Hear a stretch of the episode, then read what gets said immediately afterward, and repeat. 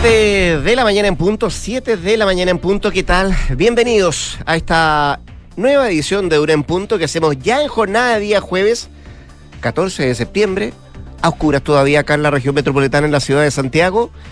No es tan fría la mañana eh, comparada con el día de ayer y va a estar un poco más grata la temperatura en la tarde eh, de este día jueves. Sube también la temperatura el día viernes. Lo que sube también son los precios de las gasolinas.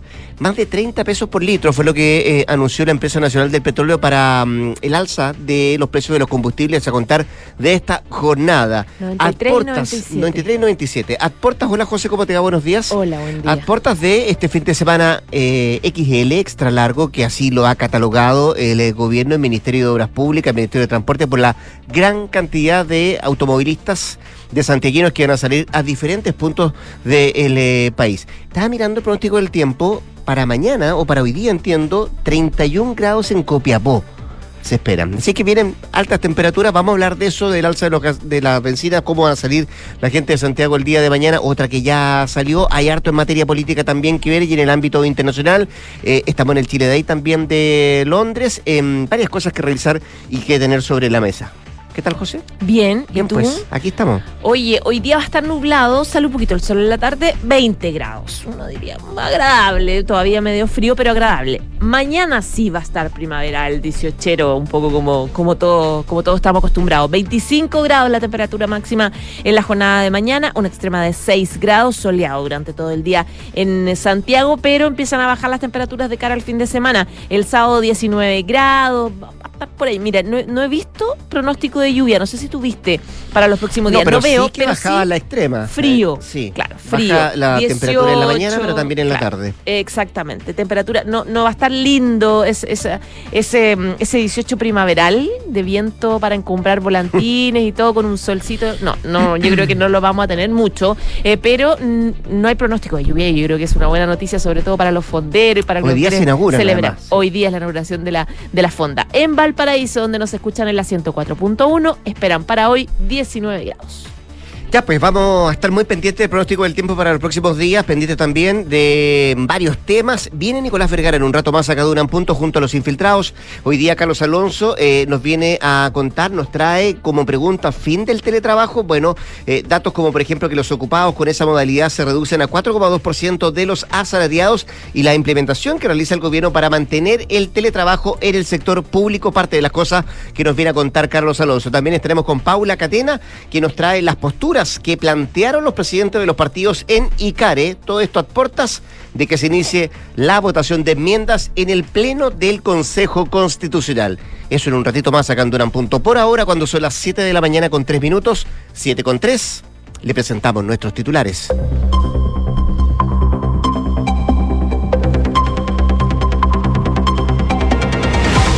El presidente Gabriel Boric defendió la institución de carabineros después de que su par de Nicaragua, Daniel Ortega, catalogara a la institución policial de estar formados para el asesinato masivo. El mandatario chileno remarcó que Ortega es un dictador e instruyó a la Cancillería una protesta diplomática contra Nicaragua.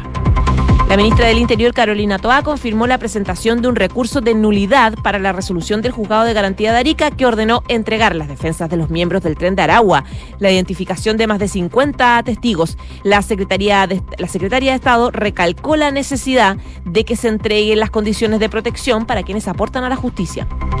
La alcaldesa de Viña del Mar, Macarena Ripaponti, decretó inhabitable en forma total el edificio Kandinsky ubicado en Reñaca, que es amenazado por el socavón que generó un sistema frontal en agosto pasado. La alcaldesa reveló que esta medida instruye el pronto desalojo de la torre con el fin de evitar tragedias por el eventual colapso de la edificación.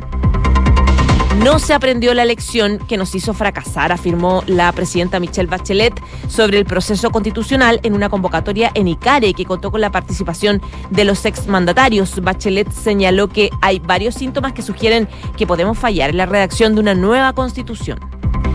El Ministerio de Justicia solicitó al Consejo de Defensa del Estado recurrir a tribunales para concretar la disolución de la Fundación Democracia Viva. El ministro Luis Cordero explicó que la determinación se da por una serie de incumplimientos respecto a su objeto social y al fin, eh, al fin cual está, al cual está destinada. La ANAP anunció que las bencinas de 93 y 97 octanos aumentarán en 31 pesos por litro durante esta jornada de jueves. Materia internacional, Taiwán detectó el despliegue de 68 aviones de guerra y 10 buques de China, agudizando su presión militar por cuánto día consecutivo en el país taiwanés. El mandatario chino Xi Jinping eh, confirmó el incremento de maniobras en la zona y presentó esta semana un proyecto de integración con la región autogobernada. Y en el deporte, eh, La Roja informó que Arturo Vidal fue operado exitosamente de la rodilla derecha. En un comunicado, el cuerpo médico de la selección nacional reveló que el volante ya puede comenzar con la rehabilitación, pero no especifican los plazos de recuperación. Son las 7 de la mañana y 6 minutos. ¿Hubo cena anoche? Sí. Eh, no tengo muy claro qué se, qué se comió, qué se cenó ahí en el Círculo Español, que fue el lugar escogido para mm, realizarle una, una cena de desagravio, de reconocimiento al exministro de Desarrollo Social, Giorgio Jackson.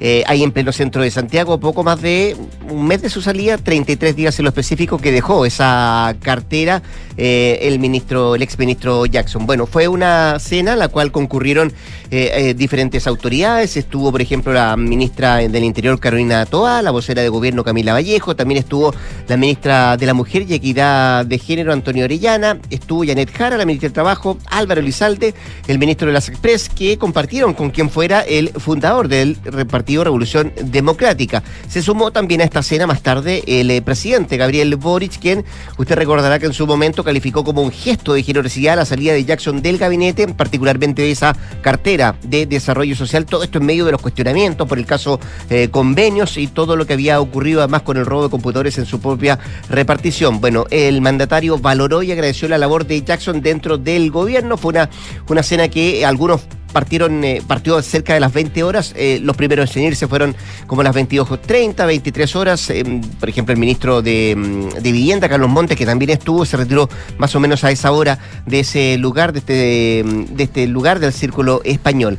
y dentro de las cosas que se habló, por ejemplo, quien salió y comentó lo que significaba esta cena fue el ministro Elizalde, que señaló que el encuentro se trató de una reunión de camaradería para expresar un reconocimiento merecido a Giorgio Jackson, con quien compartimos el gabinete y que tuvo un gesto de generosidad muy importante. Fue lo que dijo a la salida del Círculo Español el ministro eh, Elizalde. También habló Camila Vallejo, la ministra vocera, quien sostuvo que la cena fue un momento de encuentro amplio entre militantes del Frente Amplio, del Partido Comunista y también del Socialismo Democrático, autoridades, dirigentes sociales y militantes para reconocer la trayectoria de Giorgio Jackson, fue lo que dijo la secretaria de Estado. Que también se hizo presente en el encuentro fue Diego Vela, que es ex jefe de gabinete del ministro Jackson y quien se ha posicionado como el favorito para presidir Revolución Democrática en una lista de consenso para reemplazar a Juan Ignacio Latorre, de quien Vela también fue jefe de gabinete. De hecho, la invitación a esta cena de desagravio para Jackson justamente estaba en la firma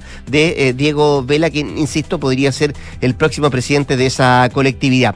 A propósito de Revolución Democrática, ayer, eh, que también tiene el caso convenios, se conoció que el Ministerio de Justicia le ordenó al Consejo de Defensa del Estado pedir la disolución de la Fundación Democracia Viva por incurrir en graves infracciones a las normas estatutarias y también al ordenamiento jurídico que regula este tipo de entidades. Lo sacó a colación a propósito de lo de Vela, que tendrá que hacerse cargo de un partido golpeado fuertemente por este caso eh, convenios, a pesar de que también se ha rumoreado la posibilidad de que surja otra lista que compita con la de Vela Em, y que eh, tendría eh, cercanos a la diputada Catalina Pérez. Eso es lo que se está generando, lo que se está gestando ahí al interior de Revolución Democrática a puertas de la elección de un nuevo presidente que reemplace a Juan Ignacio Latorre. Pero en lo concreto fue una cena tranquila, de desagravio, de reconocimiento para quien fuera. Hasta hace poco más de un mes, ministro de Desarrollo Social, me refiero a Giorgio Jackson, además muy cercano al presidente de la República, Gabriel Boric. 7 de la mañana y 10 minutos. Estás escuchando Duna en Punto. Oye, Daniel Ortega, presidente de Nicaragua, le hizo un favor a Chile, hizo lo que no se logró hace una semana, nadie lo logró, que es unir a los sectores políticos, que no pasó durante la conmemoración de los 50 años, porque, claro, ayer el, presidente de, Nicaragua recibió críticas transversales de todos los sectores políticos, desde el gobierno, la oposición, eh, de izquierda a derecha, en contra de las declaraciones que hizo eh, contra el presidente Gabriel Boric y también contra la institución de eh, carabineros. Como contexto, recordemos, que el presidente de Nicaragua tiene dicho por organizaciones de derechos humanos de todo el planeta, digamos, varias eh, a su haber acusaciones internacionales de detenciones ilegítimas, de expulsiones, de retiro de nacionalidad, de confiscamiento de viviendas a opositores, de cierre de medios de comunicación, de eh, cierre de partidos políticos, de exceso de su de la Policía Nacional de Nicaragua. Eh, de hecho, se habla de que en 2018 asesinó a más de 300 civiles en medio de las manifestaciones que hubo en ese año.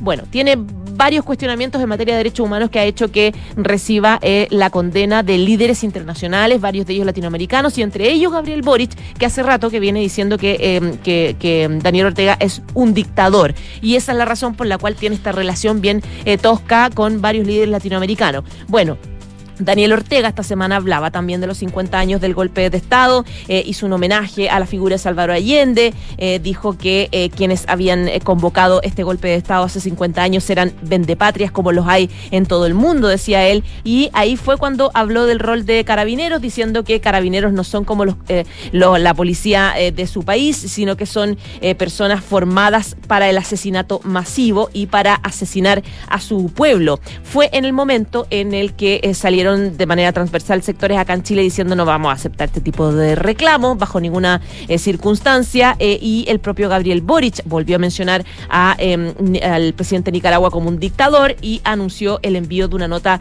de protesta eh, diplomática en defensa de nuestras instituciones, lo que decía el presidente ayer Gabriel Boric, que como les digo contó con el respaldo de todos los sectores, incluso del Partido Comunista. Le preguntaron a la diputada Carmen Hertz y ella habló mientras caminaba, un poco como media incómoda con el tema, porque sabemos que ideológicamente le incomoda, y, pero dijo no podría estar eh, en contra de una nota institucional y de una decisión de Estado. Por lo tanto, ahí también se sumaron desde el, eh, en su apoyo. Después habló de nuevo también el presidente Daniel Ortega diciendo que, em, bueno, supe que se, molestó el presidente Gabriel Boric por lo que dije eh, y planteó de nuevo que algunos añoran en Chile a Pinochet, mencionó encuestas donde dicen que acá en nuestro país em, el 44% sigue añorando la dictadura y comparó a Gabriel Boric con una versión pequeña de Pinochet. De hecho, le llamó Boric, sos un pinochetito, a propósito de esta crítica. Ahora, como les digo, no es primera vez que tiene un encuentro, un encontrón con Boric y no es primera vez que tiene un encontrón con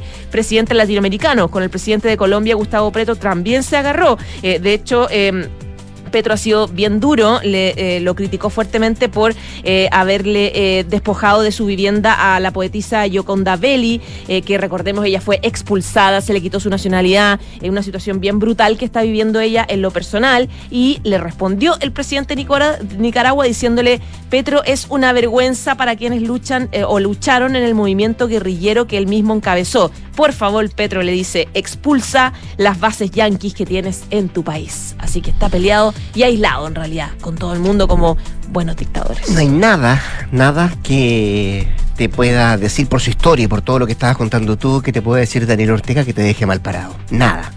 7 con 14. Escuchas, Duna en punto. Oye, vamos a la región de Valparaíso. Saludos a quienes nos escuchan ahí en el 104.1, pero particularmente a al sector de Cochoa, ahí en eh, Viña del Mar. Ayer se conoció definitivamente una decisión, una resolución que está adoptando y que adoptó además la alcaldesa de Viña del Mar, Macarena Ripamonti, que decretó inhabitable de forma total el edificio Kandinsky y en los próximos días podría pronunciarse además por el Miramar Reñaca, otro de los edificios cercanos al socavón del de, eh, sector de Cochoa. Esta resolución dicta que el inmueble permanecerá sin habitantes hasta que dure las reparaciones del colector de aguas lluvias y también se rellenen las dunas, tras lo cual se va a realizar una nueva evaluación para definir si los residentes pueden regresar o no a sus viviendas. A través de un decreto, el 11.220, dictado el 31 de agosto, se declara inhabitable en forma total dicha edificación, la que deberá ser desalojada a la brevedad, eh, debiendo la Dirección de Obras Municipales modificar eh, y notificar además a sus ocupantes mediante entrega de copia material del presente decreto alcaldicio. Es lo que reza en este decreto.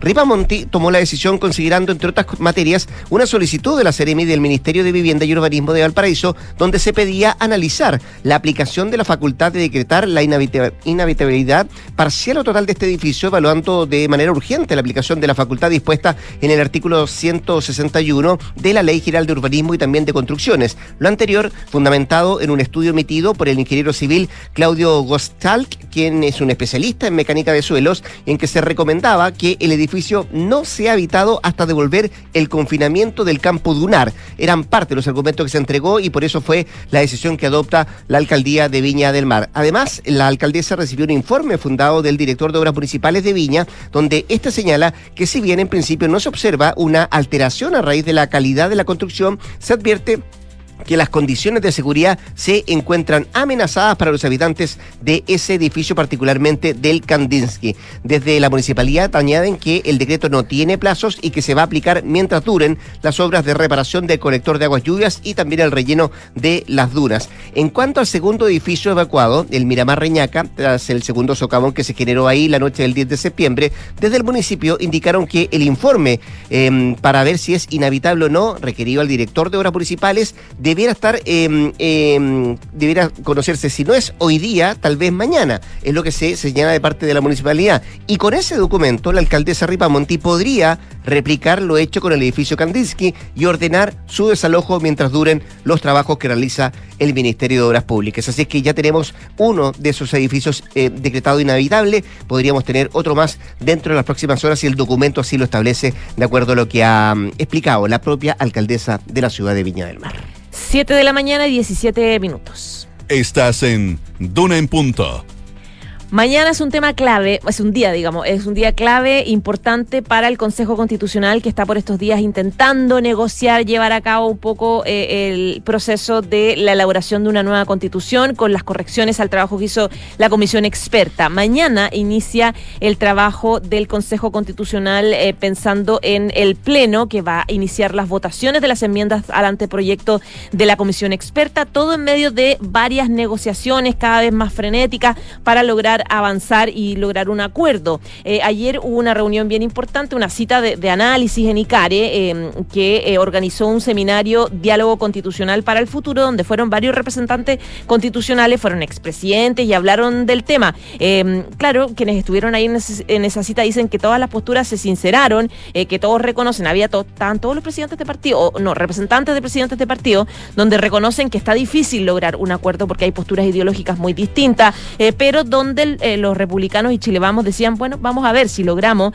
eh, por ejemplo, eh, cambiar algunas enmiendas, nosotros hacer el gesto para, que, em, para que el oficialismo un poco quede tranquilo. Sin embargo, ahora leí una declaración que hacía ayer en la tarde la consejera oficialista de Convergencia Social, María Pardo, por ejemplo, acusaba que la izquierda está excluida de los acuerdos alcanzados por las comisiones, donde se aprobaron normas que nos parece que no miran el bienestar de la ciudadanía. Es un debate que, como les digo, va a partir em, en la jornada de mañana, después se va a prolongar, va, a volver a retomarse eh, post 18, digamos, pero que tiene preocupados a todos los sectores. Ayer la presidenta Bachelet decía que está, eh, decía, estoy preocupada, muy preocupada. Hay varios síntomas, dice, que sugieren que podemos fallar en darle una buena constitución al país. Veo que nuevamente, como en una revancha, los legítimos triunfadores en las elecciones del Consejo pretenden imponer su peso para darle señales identitarias a sus electores. Esto en comparación con la Convención Constitucional, que precisamente pecaba y todo el mundo dice de lo mismo, un poco de tratar de pasar, eh, pasar aplanadora. Eh, y por lo tanto ella hacía un llamado entonces a lograr un consenso. Eduardo Frey,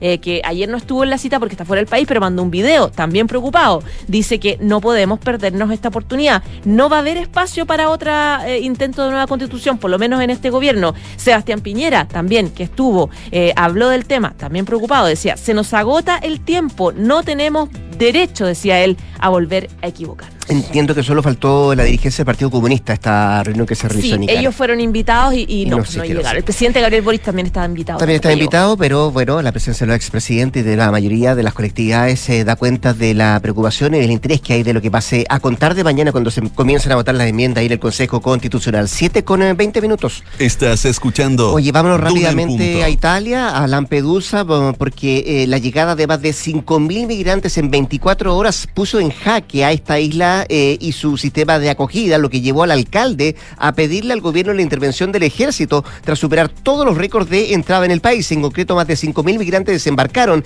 entre martes y miércoles, una cifra que supera todos los récords alcanzados hasta el momento en la pequeña isla que es el territorio italiano más cercano, más próximo a África. El hecho además se ha puesto a prueba la promesa de la premier Giorgio Meloni de impedir la inmigración irregular.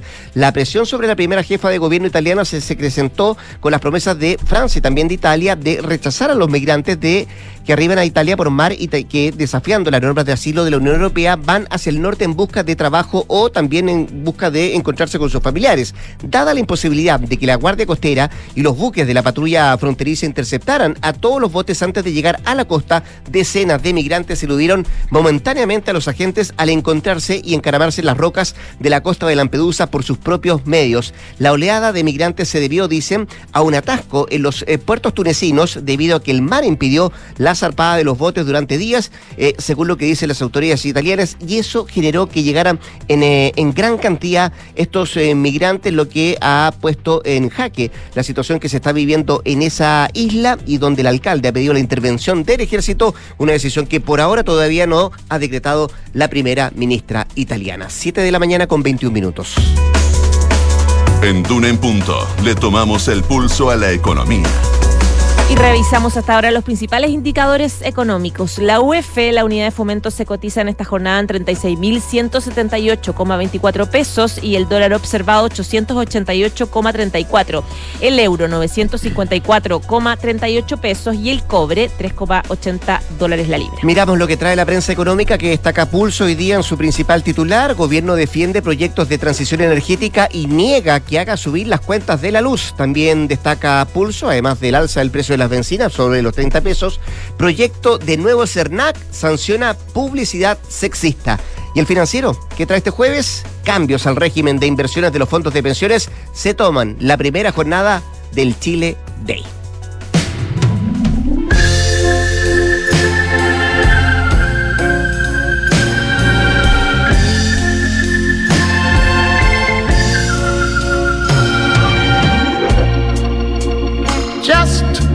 Perfect day. Escuchamos All Green, Perfect Day, a propósito de que tuvieron que pasar cinco años para que este tema, una de las leyendas del soul, volviera a los estudios a grabar un nuevo sencillo. Su elección para este regreso fue nada menos que este tema, Perfect Day, un clásico que Lou Reed incluyó en su disco Transformer en 1972 y que All Green convierte en una flamante pieza cargada de ritmo y blue. Perfect Day, lo más reciente de All Green es eh, de nuestros destacados de septiembre en los nuevos sonidos de tu mundo aquí en Radio Duna. Con eh, la música, la voz del estadounidense de 77 años, nos vamos a ir a una pausa comercial. La José Soto vuelve a las 8 con su voz particular también a actualizarnos las informaciones. ¿Probaste la empanada ayer? Exquisita. ¿Sí? Sí, rica, rica. Recomendada 100%. 100%. La de los Aldes, ¿ah? Eh, porque no queda nada para celebrar el 18 eh, y usted todavía no ha comprado, bueno, asegúrese con las mejores empanadas. La de los Aldes, hay de pino, de pino con ají, también hay fritas, ¿ah? Y de cóctel. Son hechas a mano, con la receta tradicional y como hechas en casa. Puede comprarlas en cualquiera de sus ocho tiendas. O también pedirlas en losaldes.cl o su aplicación propia. Probé las de pino yo. ¿Las de pino con ají o sin ají? Con ají. Y sin ají. Ah, las dos. Oiga, conecte la gestión de su empresa con Sapiens RP y su área de gestión de personas con Senda. Ambas soluciones de Defontana y su ecosistema de gestión empresarial. Integra todos los procesos de tu compañía en defontana.com. Y este 2023, los fondos mutuos Scotia nuevamente fueron reconocidos por Premio Salmón y Morningstar, gracias a una sólida gestión de inversiones con asesoría experta y también su respaldo global. Hazte cliente y dale un impulso a tus inversiones. 7 con 24. Vamos a la pausa. Ya volvemos con más a esto que llamamos Duna en Punto. Y seguimos con eficiencia, compadre. Yo ya conectiquité mi empresa un ecosistema. Yo me conectiquité y en mi gestión no hay problema. Conectiquitiza la gestión de tu compañía con Defontana Empresas, el software ERP de Defontana para medianas y grandes empresas. Entra a defontana.com y solo hasta el 15 de septiembre contrátalo con un 50% de descuento en la implementación. Defontana, pensemos digital. ¡Uy, uy! Clínica Santa María sigue creciendo en la comuna de La Reina, ahora con un nuevo laboratorio. Contamos con más de 500 exámenes con la calidad y seguridad que entrega Clínica Santa María. Visítanos en Príncipe de Gales 9140, La Reina. Más cerca, más cómodo. Clínica Santa María, especialistas en ti. Los fondos mutuos que buscas para cumplir tus objetivos están en Scotia, premiados este 2023 por Morningstar y Premio Salmón, por su sólida gestión con asesoría experta y trabajo colaborativo para tus metas de inversión. Hazte cliente y dale un impulso a tus proyectos. Por sexto año consecutivo, la Universidad Andrés Bello es reconocida entre las cuatro mejores de Chile en el prestigioso ranking de Shanghái siendo además la única universidad privada no tradicional en ser distinguida por esta importante medición internacional. Un ejemplo más de la labor de excelencia de los académicos e investigadores de UNAD, quienes día a día generan nuevo conocimiento para aportar al bienestar de nuestra sociedad. Universidad Andrés Bello, acreditada en nivel de excelencia en todas las áreas. Escuchas Duna en Punto con Rodrigo Álvarez. 7 de la mañana con 25 minutos, no son pocos las reacciones que hemos ido conociendo en las últimas horas, producto del fallo de la tercera sala de la Corte Suprema que ordenó bloquear 23 sitios web de las casas de apuestas online. De los alcances de este fallo, de las consecuencias, queremos conversar con eh, Carlos Cajardo, ex fiscal y además abogado de Casinos Dreams. Eh, Carlos, ¿cómo le va? Buenos días, muchas gracias por atender eh, la llamada a Radio Duna. Buenos días, Rodrigo. Muchas gracias por la invitación a conversar de este tema. Oiga, eh, hoy no existe alguna norma que impida o que prohíba las apuestas en línea en Chile. No una pregunta, Carlos. Se lo digo que eh, se lo planteo así porque ese es uno de los argumentos que han entregado estos sitios para decir que el fallo de la tercera sala de la Corte Suprema no se ajusta. Eh, ¿Le hacen sentido esos argumentos que ha presentado la parte que se siente afectada a propósito de este fallo del máximo tribunal? No, eso es completamente falso, Rodrigo. En mm. nuestro país, todo el juego, salvo que esté expresamente eh, permitido por una ley, está mm. prohibido. Y está prohibido y constituye delito. Eso lo dice claramente el artículo 276 y siguientes del Código Penal. Y además lo ha dicho sostenidamente toda nuestra institucionalidad. Lo dijo hace más de un año y medio eh, la Superintendencia de Casino y Juegos cuando denunció a estas plataformas online a la Fiscalía por la Comisión de Delito, lo ha dicho hace más de un mes el Servicio de Impuesto Interno cuando las denunció también a la Fiscalía por comercio clandestino, lo dijo también eh, el Tribunal de Garantía que hace dos semanas rechazó esta solicitud que hicieron con esos argumentos para sobreseer la causa y en la misma línea actuó el Ministerio de Justicia cuando le dio un plazo de 30 días a la NFP para terminar estos contratos. Es decir, toda nuestra institucionalidad ya había expresado de diversas maneras que esta actividad era ilegal, constitutiva de delito y por lo tanto lo que hace ahora eh, la tercera sala de la Corte Suprema, nuestro máximo tribunal, y lo hace además de manera unánime, 5-0, es ponerle punto final a esa posible discusión, a esos argumentos, diría yo, con muy poco fundamento que han intentado tener estas casas de apuestas, pero la situación, más que lo que pueda decir uno como afectado, ¿no es cierto?, es que esta actividad es ilegal y constitutiva de delito. déjeme agregarle otra más porque ellos dicen también que eh, si bien la operación en Chile no está regulada, no quiere decir que sea ilegal. Bueno, eh, en los mismos términos, pues, eh, dice el, artículo 206 siguiente dice exactamente que esto es delito. Y es bien interesante, Rodrigo, cuando, cuando se dice, ellos dicen, ¿quiénes son ellos? Si sabe que ni siquiera sabemos quiénes son estas plataformas eh, de juego online, quiénes están detrás, quiénes son sus dueños. Porque, porque operan en Chile, pero no están radicadas acá en el país. No están radicadas, no sabemos quiénes son, quiénes son sus titulares, con qué dinero se financian, etcétera. Esto es tan absurdo, Rodrigo, que eh, en su momento un abogado, Carlos Baeza, que es el que hace representante de ellas, señaló ante la Cámara de Diputados que era el representante legal de estas eh, casas de apuestas online, de todas ellas, ¿no? Y por lo tanto lo que hicimos fue citar a Carlos Baez a la Fiscalía, pedirle a la Fiscalía que lo citara como imputado para que se defienda de nuestra querella, ¿no?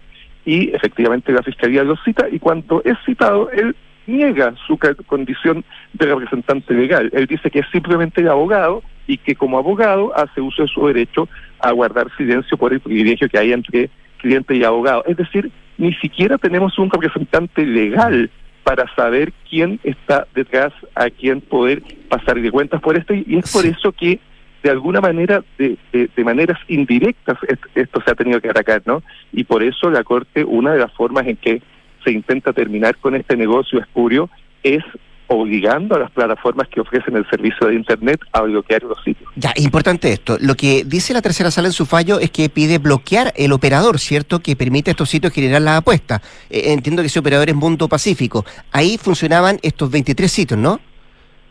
Sí, pero, pero efectivamente pueden haber otros operadores, ¿no? Que, permitan, claro. ¿Pueden seguir operando entonces? ¿Pueden seguir funcionando a través de otros operadores? Eso puede suceder, pero el fallo de la Corte es tan importante que esos operadores deben pensarlo dos veces, ¿no? Porque lo que dice la Corte en su fallo en el considerando sexto es que esta conducta civilmente constituye objeto ilícito y penalmente los que posibilitan, esta es la palabra que utiliza la Corte Suprema, ¿no? Los que posibilitan esta actividad eh, están también cometiendo delito. Por lo tanto, si usted es operador y está permitiendo, está permitiendo que estas páginas web funcionen a su amparo, digamos, está posibilitando la comisión del delito. Entonces, asesores legales de todas estas empresas, creo yo, debieran recomendar que voluntariamente cierren los sitios aunque evidentemente si eso no sucede, mm. las acciones se tendrán que emprender también contra ellos. Sí, estamos conversando con Carlos Gajardo, ex, fiscal y abogado de Casinos Dreams. Eh, Carlos, em, estamos hablando de una actividad que genera, entiendo, cerca de 200 millones de dólares al año, ¿no? Eh, y en su fallo dice la Suprema que esta actividad es constitutiva de delito, que es ilegal. Si se sabía que era ilegal, entonces, ¿por qué estuvimos tanto rato, tanto tiempo siendo observadores de auspicio, por una parte, eh, de un torneo de fútbol local que su principal sponsor tiene que ver con estos sitios. Eh, usted, a su juicio, de lo que ha podido ver, y sobre todo porque ah, sigue el tema, eh, ¿se hizo vista gorda en algún momento o se ha hecho vista gorda a propósito de esto? Sí, sin duda. Nosotros eso lo hemos reclamado mucho como como víctima de este delito. Nosotros presentamos querellas en el primer semestre del año pasado eh, y hemos sido muy activos, ¿no es cierto?, en solicitar a las autoridades vía reuniones de lobby, por ejemplo, en el Servicio de Impuestos Internos, para que se activen querellas eh, no, no puedo no reconocer, digamos, de que el país después del estallido social y la pandemia tuvo un periodo en que tuvo que reacomodar el funcionamiento de sus instituciones. No justamente el tema de las casas de apuestas online toma fuerza en la pandemia porque toda la actividad que tuvimos, ¿no? El trabajo se convirtió en teletrabajo, eh, las actividades se volvieron todas a través de la red y también entonces las apuestas comenzaron a efectuarse de manera online. Y ahí hubo cierta, diría yo, demora en tomar decisiones por parte del Estado. Nosotros porque uno se, sí, porque Carlos, uno, se pregunta, está bien, esa es la causante que a lo mejor generó que esto proliferara, ¿no? Eh, pero ¿por qué no se reguló? Sobre todo porque hubo gente que además llevó contratos adelante, sabiendo que era una actividad ilegal. ¿Cómo se pudo hacer o se pudo permitir esto, Carlos? Me parece que hubo demora de las autoridades efectivamente en que esto se, se le pusiera coto, se le pusiera atajo pero es un fenómeno, diría yo, que se da en otros ámbitos, por eso hago esta explicación de, em, de, de, lo que sucedió tras la pandemia, ¿no? Uno puede ver, por ejemplo, cómo explotó también a partir de la pandemia el comercio ambulante, ¿no? Siendo también una actividad ilegal y lo que ha costado erradicarla, los esfuerzos que hacen las policías, los municipios, etcétera. Esa también es una actividad ilegal y también sucede bastante a vista y paciencia de todos. ¿Por qué sucede? Bueno, porque hay mm. ciertas dificultades, el Estado tiene que ordenar sus prioridades para combatirlo, etcétera. En esto creo que opera la misma lógica. Eh, hay también una eh, una necesidad de que el Estado se preocupe de combatir esto no es tan sencillo, entre otras cosas por esta dificultad que existe de saber con quién me tengo que entender, ¿no? A quién tengo que presionar, a quién tengo que obligar, a quién le tengo que prohibir. Me parece bien que el mm. Estado esté activándose muy bien, reconociendo que hubo dificultades para combatir esto, pero evidentemente hubo cierta demora y cierta vista gorda con lo que estaba pasando. ¿Y, a quién le correspondía fiscalizar, eh, Carlos, esto? Porque mi pregunta es, si no fallaba la Suprema, ¿habríamos seguido tal cual? Yo diría que quien tiene la principal obligación de poner el, acento en esto fue la Superintendencia de Casino y Juegos, pero ella lo hizo desde hace más de un año y medio que ha venido eh, tomando decisiones, denunciando estos hechos, etcétera. No tiene muchas más facultades para poder clausurar estos sitios, no, no tiene ese imperio. Eh, yo diría que, que evidentemente donde uno habría podido esperar más proactividad fue en el Servicio de Impuestos Internos de haber hecho denuncias por comercio clandestino mucho antes, estas solo se activaron hace un mes y medio, lo celebramos, pero por cierto nos habría gustado que eso hubiera sucedido antes y lo mismo podría haber sucedido con las acciones que tomaba, que tomó en su momento el Ministerio de Justicia u otros. Acá también hay mucha responsabilidad de los particulares, ¿no? Hay una gran responsabilidad del fútbol. ¿ah? Eh, acá no es que uno porque la autoridad le diga que no puede hacer algo, llega y lo hace. Es Mm. evidente que eh, la dirigencia del fútbol tiene una gran responsabilidad en haber cerrado los ojos ante este dinero fácil que llegaba, pero que tenía un origen espurio, eso es indudable. Y en eso, evidentemente que creo yo, los dirigentes del fútbol en algún momento tendrían que hacerse cargo. Eh, convengamos que es una corporación de derecho privado la, la NFP, eh, pero entiendo también, Carlos, que los dineros que... Pero, pero le hago un, un- un ¿sí? apunte, Rodrigo. Eh, la NFP tiene un departamento de compliance, ¿no? Ya. Tiene un departamento que intenta evitar los delitos. Sí, eh, no cometer delitos no es solo algo que uno tiene que hacer mientras la autoridad no te pille, ¿no es cierto?, hacerlo escondido. Toda la sociedad civil tiene esa obligación. La NFP es una corporación importante, de derecho privado, por cierto, pero dirige una, una actividad muy importante como el fútbol. Tiene un departamento de compliance en su interior para evitar la comisión de delitos. Ya sabemos lo que pasó en su momento con el señor Jaue, pues, ¿no es cierto?, por la falta de controles que hubo y la manera en que se corrompió el fútbol chileno el año 2015 con un presidente que hoy día, expresidente que hoy día está en el extranjero. Entiendo que Entonces, uno de los sitios que es Betson, que tiene contrato con la NFP, es por 2,5 millones de dólares anuales. Eh, ¿Es esa cifra que usted maneja? Así es, y eso da cuenta del el nivel de dinero que mueve la actividad. Ese contrato, eh, el año, los años anteriores, era de una AFP. Si usted recuerda, el campeonato era auspiciado por una AFP, ah, Plan Vital, para decirlo directamente el nombre que tenía el campeonato. Y por ese contrato se pagaban 500 mil dólares. Este nuevo contrato es cinco veces superior. Ese es el nivel de mayores ingresos que tuvo el fútbol por estos hechos, pero que llevó, creo yo, a descuidar derechamente cuál era el origen de esos fondos. Sí, eh, es curioso, pero y uno se hace la pregunta, porque claro, eh, sí no está regulado, eh, pero sí se sabía que era ilegal, ¿no? Eh, ¿Cómo se llevan adelante esos contratos por parte de- de- del ente rector del fútbol? Bueno, yo creo que fueron absolutamente malas decisiones que se tomaron, pero que se hicieron cerrando los ojos por el poder que tenía ese dinero. Y ese ejemplo lo siguieron los clubes deportivos. Hoy día de los 16 clubes de primera división hay 13 que están financiados también de esta manera y ni hablar de lo que sucede también con los programas deportivos, los canales del, del fútbol, los canales deportivos cuya propaganda básicamente es esta actividad ilegal. Eh, Carlos, para terminar y para, para aclarar un punto respecto a lo que dice el fallo de la tercera sala de la Corte Suprema, entonces se pide bloquear a ese operador, ¿no? En este caso Mundo Pacífico, pero no habla de los otros operadores, por ahora. Así es, Ya. es un fallo específico respecto a un operador, pero el fallo es tan contundente, es una decisión además 5-0 por ministros titulares de la Corte Suprema que lo que se ha hecho es establecer un criterio que debiera ser rápidamente seguido por todos los intervinientes en esto. Yo creo que aquí hay un llamado a los operadores al fútbol.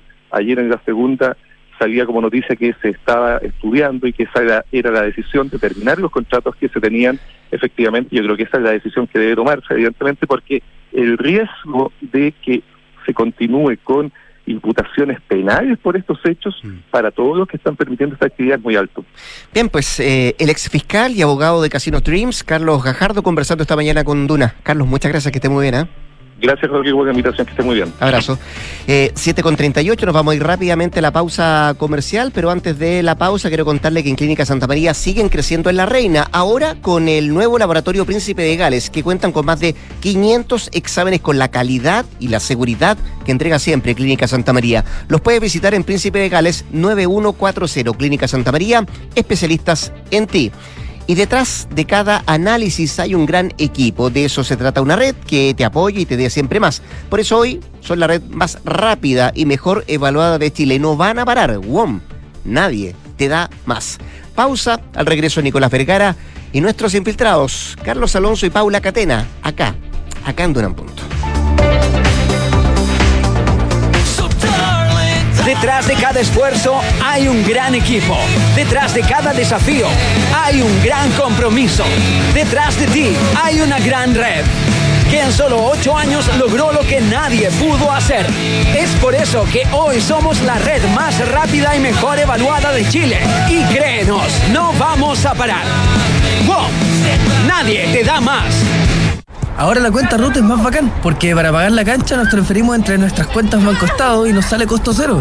Para sacar plata en cajeros Banco Estado, costo cero. Por eso el José se queda offside, juega para otra banca. Para más de 14 millones de personas, la cuenta RUT es más pro. Banco Estado, un banco para todos y para cada uno. Infórmese de los beneficios y condiciones en bancoestado.cl. Infórmese sobre la garantía estatal de los depósitos en su banco o en www.cmfchile.cl. Enfrentar el cambio climático es tarea de todos. Duna, por un futuro más sostenible.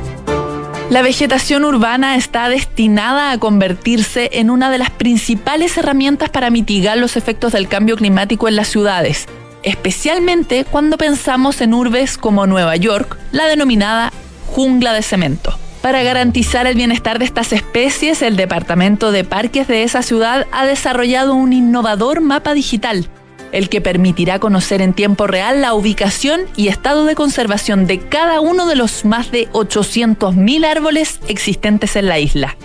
La herramienta, considerada como el mayor registro actualizado de árboles vivos del mundo, permitirá cubrir más de 3.000 hectáreas de la Gran Manzana, entregando estadísticas como la contribución de cada árbol a evitar la polución aérea o la energía que ha permitido ahorrar. Acciona, expertos en el desarrollo de infraestructuras para descarbonizar el planeta. Medicina en seis años en la Universidad del Desarrollo.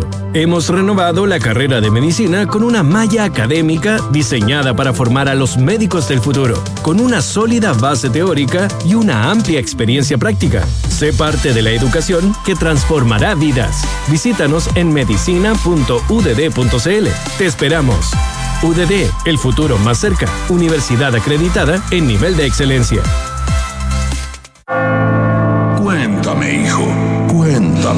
Yo compré. Compré que la patente no salía un ojo de la cara. Compré que el seguro no iba a subir.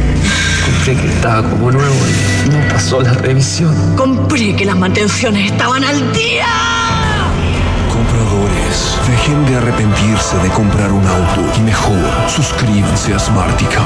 Además, no pagas patente, seguros ni mantenciones. Bienvenidos a Smarticar, tu auto sin comprarlo. Escuchas Duna en punto. Duna 89.7.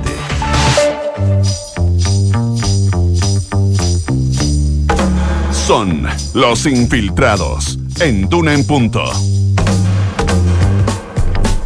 7 con 42.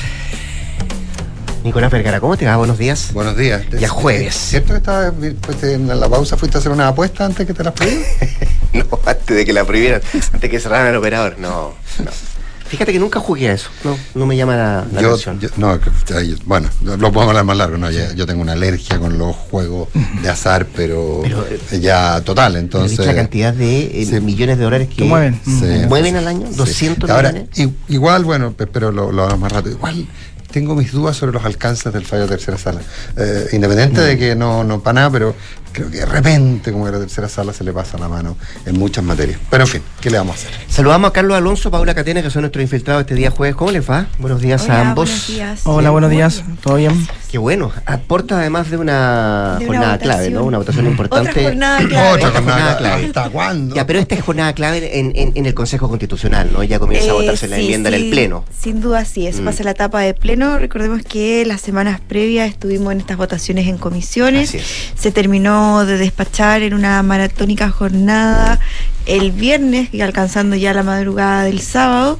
Y finalmente esta semana ha sido más eh, de tratar de negociar ciertas materias para ver si hacen modificaciones previas a la votación en el Pleno, o sea, el día de la votación en el Pleno, que parte eh, mañana. En un principio se estaba establecido que lo hiciera mm, que lo hicieran este, este jueves, pero eh, no se, se postergó una, un día a solicitud de, de la oposición. Pero en la antesala de, mm, de, de- de este hito, eh, expresidentes de la República y también eh, presidentes de partido, ayer vimos como en, en Icare eh, eh, o Icare eh, daban eh, cuenta de, eh, de las posturas que hay respecto de este borrador constitucional, ya esta, esta propuesta eh, que se despachó de las comisiones.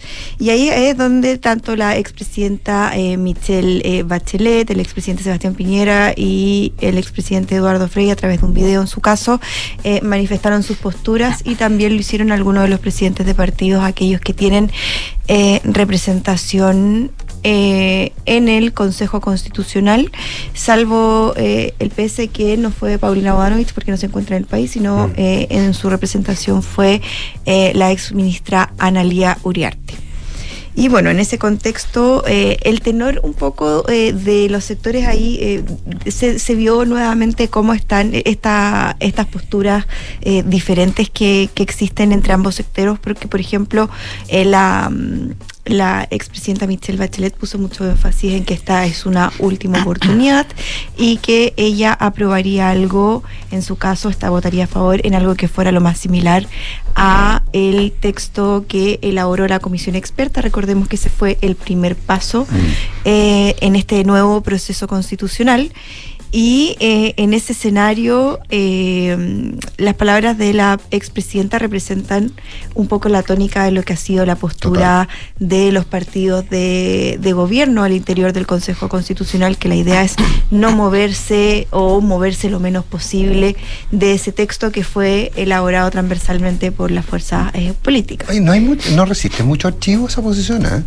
Eh, porque fueron, yo, yo estuve mirando, no lo tengo a mano, pero estuve mirando y, y la, la lógica después de que se conoció el texto, el texto del, de los expertos era, bueno, lo arreglamos después.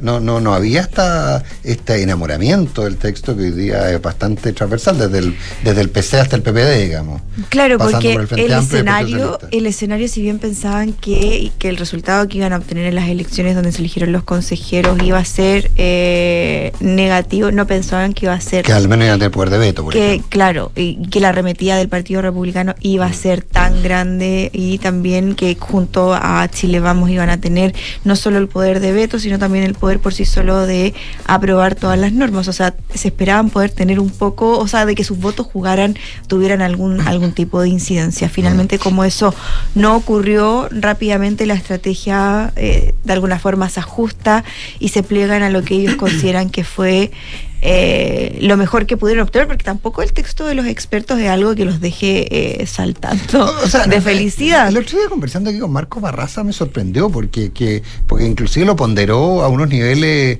que a mí me llamaron la atención. O sea, Bueno, Marco Barraza, uno de los De los- ideólogos de, la convención, de la convención pas- del texto de la convención eh, Claro, bueno, pasada. Ahí, ahí también llama la atención la frase de la presidenta de Chile, que eh, lo- la declaración que hace ayer es lo que dice ayer en Icare, eh, y que, pero contrasta absolutamente con el no es perfecta más, ah, ¿se acuerdan? No es perfecta, pero se parece a lo, eh, a, a propósito de la canción No es perfecta, pero, a- a que simplemente Sí. soñé, eh, eh, no es perfecta respecto a la constitución de la convención.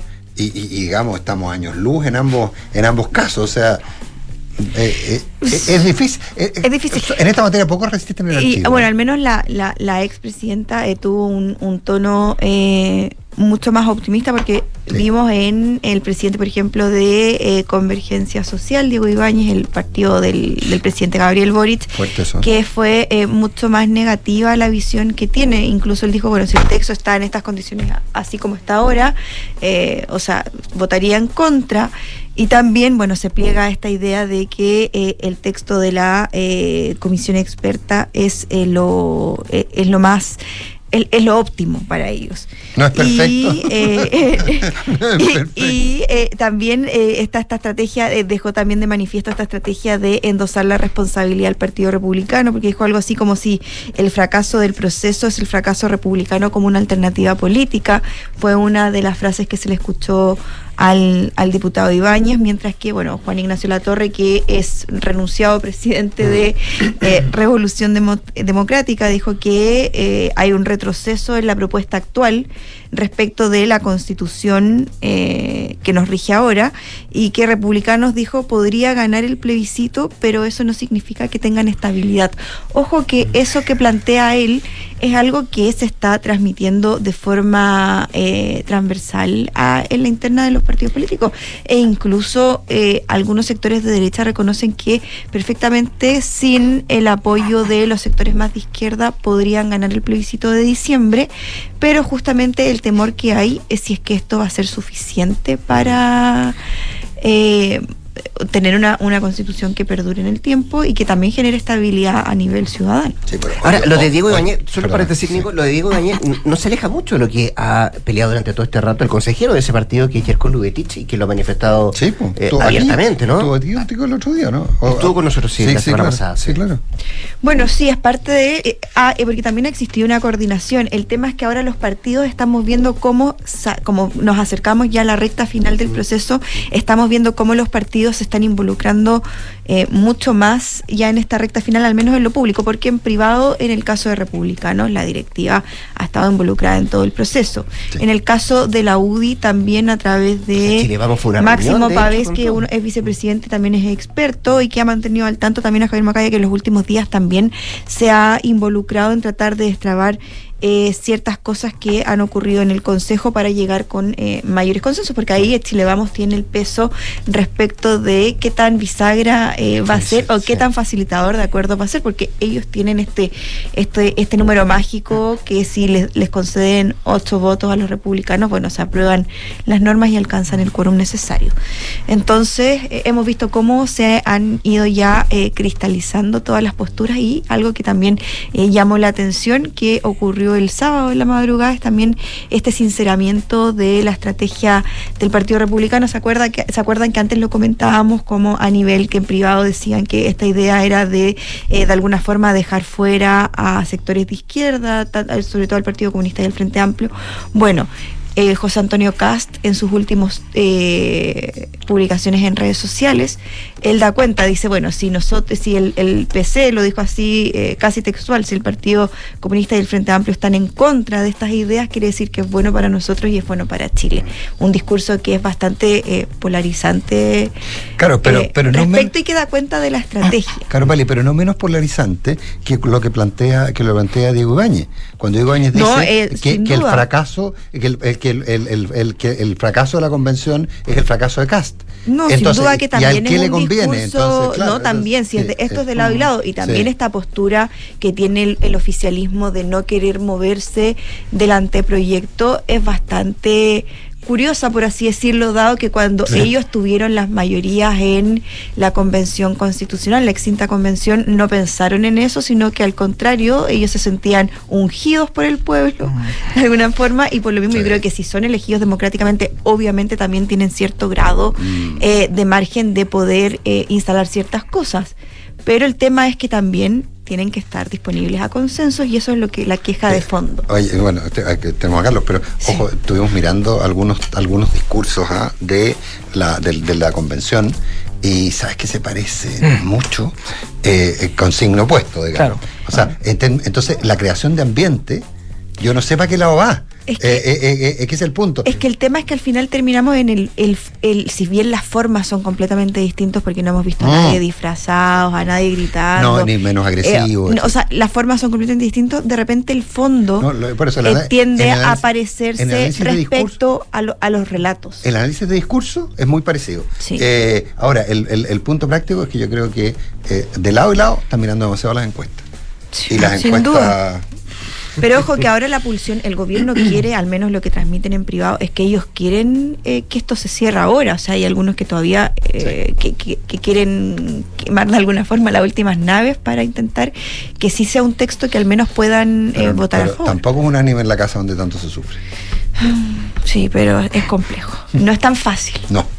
¿Quién dijo que iba a ser fácil? Vamos a ver qué pasa mañana cuando se empiecen a votar la- las enmiendas en el pleno del, del Consejo Constitucional. Don Carlos Alonso, em, teletrabajo, ¿se acaba el fin? Así es, porque. Bueno, eh, nosotros lo logramos vencer aquí hace un tiempo. Hace un tiempo, claro. Precisamente cuando comenzó la, la pandemia en 2020, eh, la, llegada del teletrabajo se aceleró. Nosotros todos vimos que, porque en un comienzo, en los trimestres previos a la, a la pandemia, que esto era febrero, eh, era diciembre, febrero de 2020, diciembre de 2019, febrero de 2020, el teletrabajo era solo el 0,6% de los asalariados. Son personas que tienen contrato con una empresa. Luego, esto, como llegó la pandemia y una forma de mantener la, la producción en algunas empresas era realizar teletrabajo. Era un porcentaje muy bajo el que había en, en ese entonces, entonces de poco a poco fue subiendo y se fue como probando si funcionaba o no el porcentaje este efectivamente comenzó a subir y llegó en su máximo a, eh, a 20, a casi el 20% de los, al 18,2% de los asalariados. Eso fue en el trimestre eh, mayo-julio, que superó el millón de trabajadores. Ese fue el pic que, el pic que, que se logró. De ahí comenzó a bajar eh, lentamente. Y eh, bueno, hasta que en este último trimestre, que es mayo-julio del 2023, es, la cifra alcanza el 4,2%. Es, son 200, un poco más de 270 mil trabajadores. Esa es la cifra que se ha mantenido en todo caso desde más o menos eh, principios de año, marzo, abril, mayo, empezó a estabilizarse en, esa, en esos niveles. Esto, para los expertos, dicen que este ya va a ser como nuestro piso para las personas que ya realizan, teletrabajo. Y esto se relaciona, o por qué es importante ver esta cifra, porque dado que eh, a fines de agosto se levantó la alerta sanitaria, las empresas, eh, cuando comenzó la pandemia, muchas hicieron anexos de contrato para que para permitir, obviamente, el teletrabajo.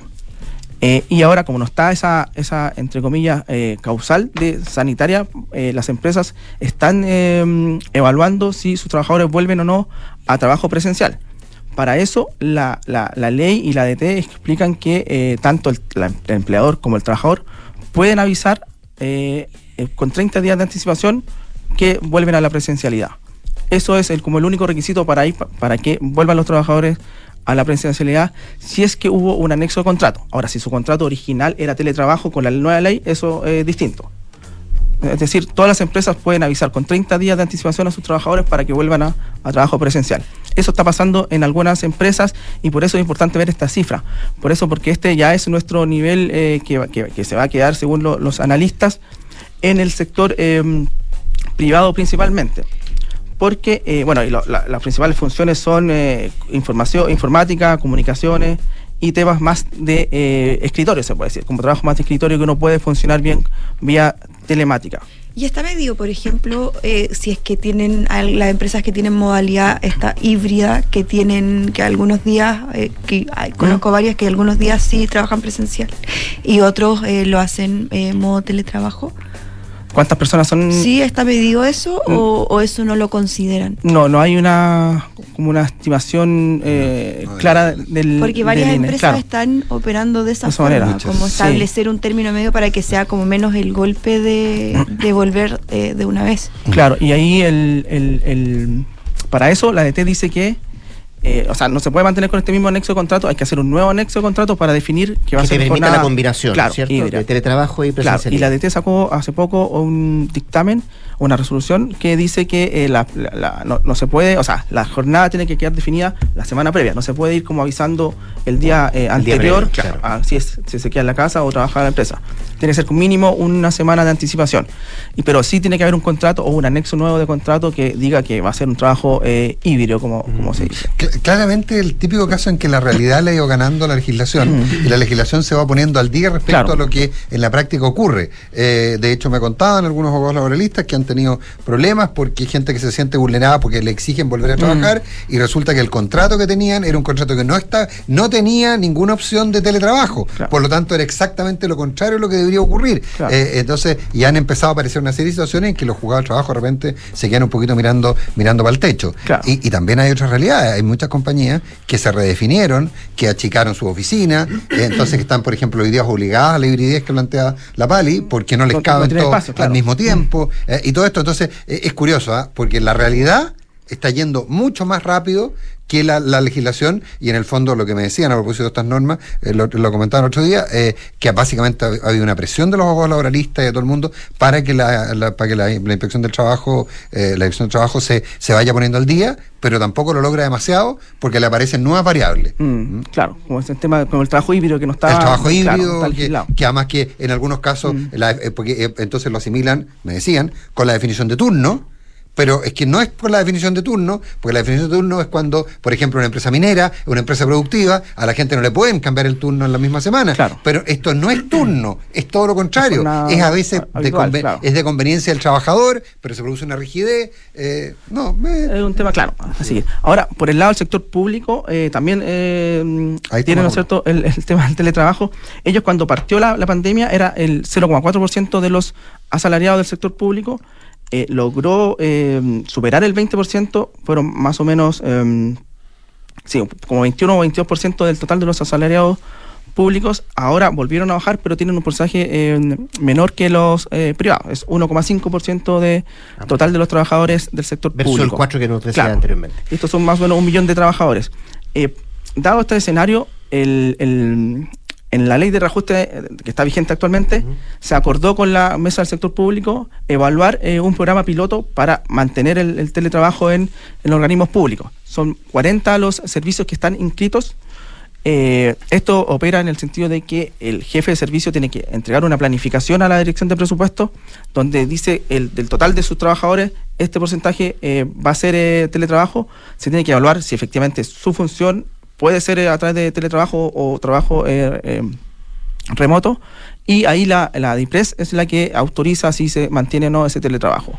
Es un programa piloto que está en curso, se va a revisar en, en la, en la nueva ley de la nueva discusión del reajuste que viene en noviembre, pero la NEF por lo menos pi- va a, a pedir en esta negociación que se busque una legislación permanente en el sentido de que haya una ley de teletrabajo para el sector público. Es un poco lo que van a pedir para que, porque para que no quede anexado a la ley de teletrabajo que se revisa, perdón, a la ley de reajuste que se revisa año a año. Así que ahí está el tema del, del teletrabajo. Y lo del sector público todavía no se puede eh, evaluar porque ya comenzó este mes a, a funcionar porque dada la alerta sanitaria tenían un poco más de margen para, para trabajar en- desde sus casas. La que viene de manera presencial ahora es María José Soto con las noticias, así que despedimos de Don Punto. Eh, Carlos Alonso, Paula Catena, muchas gracias, Nicolás. Te dejo el espacio para que, puedas. muy bien, nos pasamos un Nos minuto, pasamos un minuto. ¿ah? Bueno, Bueno, pero Chao, buenos días. Buenos días.